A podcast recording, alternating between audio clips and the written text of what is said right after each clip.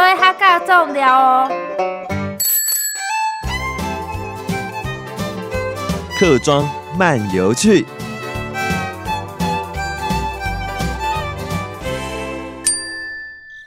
我见朋友讲石门水库，你系台湾北部哈最主要的水库之一，一直到龙潭、大溪、复兴、关西之间的石门峡谷地带。它曾经呢也是我们远东最大的水库，而是多功能的水库。它除了灌溉啊、防洪啊、民生的用水啊、养殖啊，还有呢观光。那这个呢水库呢，它是拦截大汉溪水而成的。它在一九五六年就开始来建，在一九六四年呢，它才启用，大概盖了八年。从那个时候开始，石门水库是一个热门的开始。为什么这样讲呢？我记得我在念初中的时候，我们的。户外的旅游一定是选择石门水库啊，仙岛乐园的原住民舞蹈、童话世界，这都是我们小时候的美丽记忆。而且呢，大家要知道，在一九七六年那时候，台湾非常有名的芝麻大酒店也是在那个时候开始营业。那个时候的石门的观光啊，是极盛一时啊，而且呢，一年都超过十二万人次以上。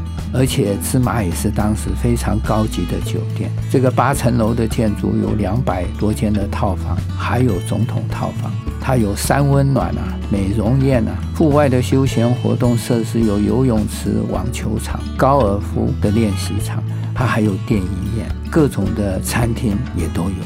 但是那个热闹的盛况，曾几何时就已经变成了废墟。那仙岛乐园也是在一九六四年随着水库的完成开始兴起，但也是因为在一九八五年呢，我们政府开始对这个水库呢的营运方向有了改变。好，因为它被列为水源的保护区，有很多的限制，也呢改变了这个旅游的生态。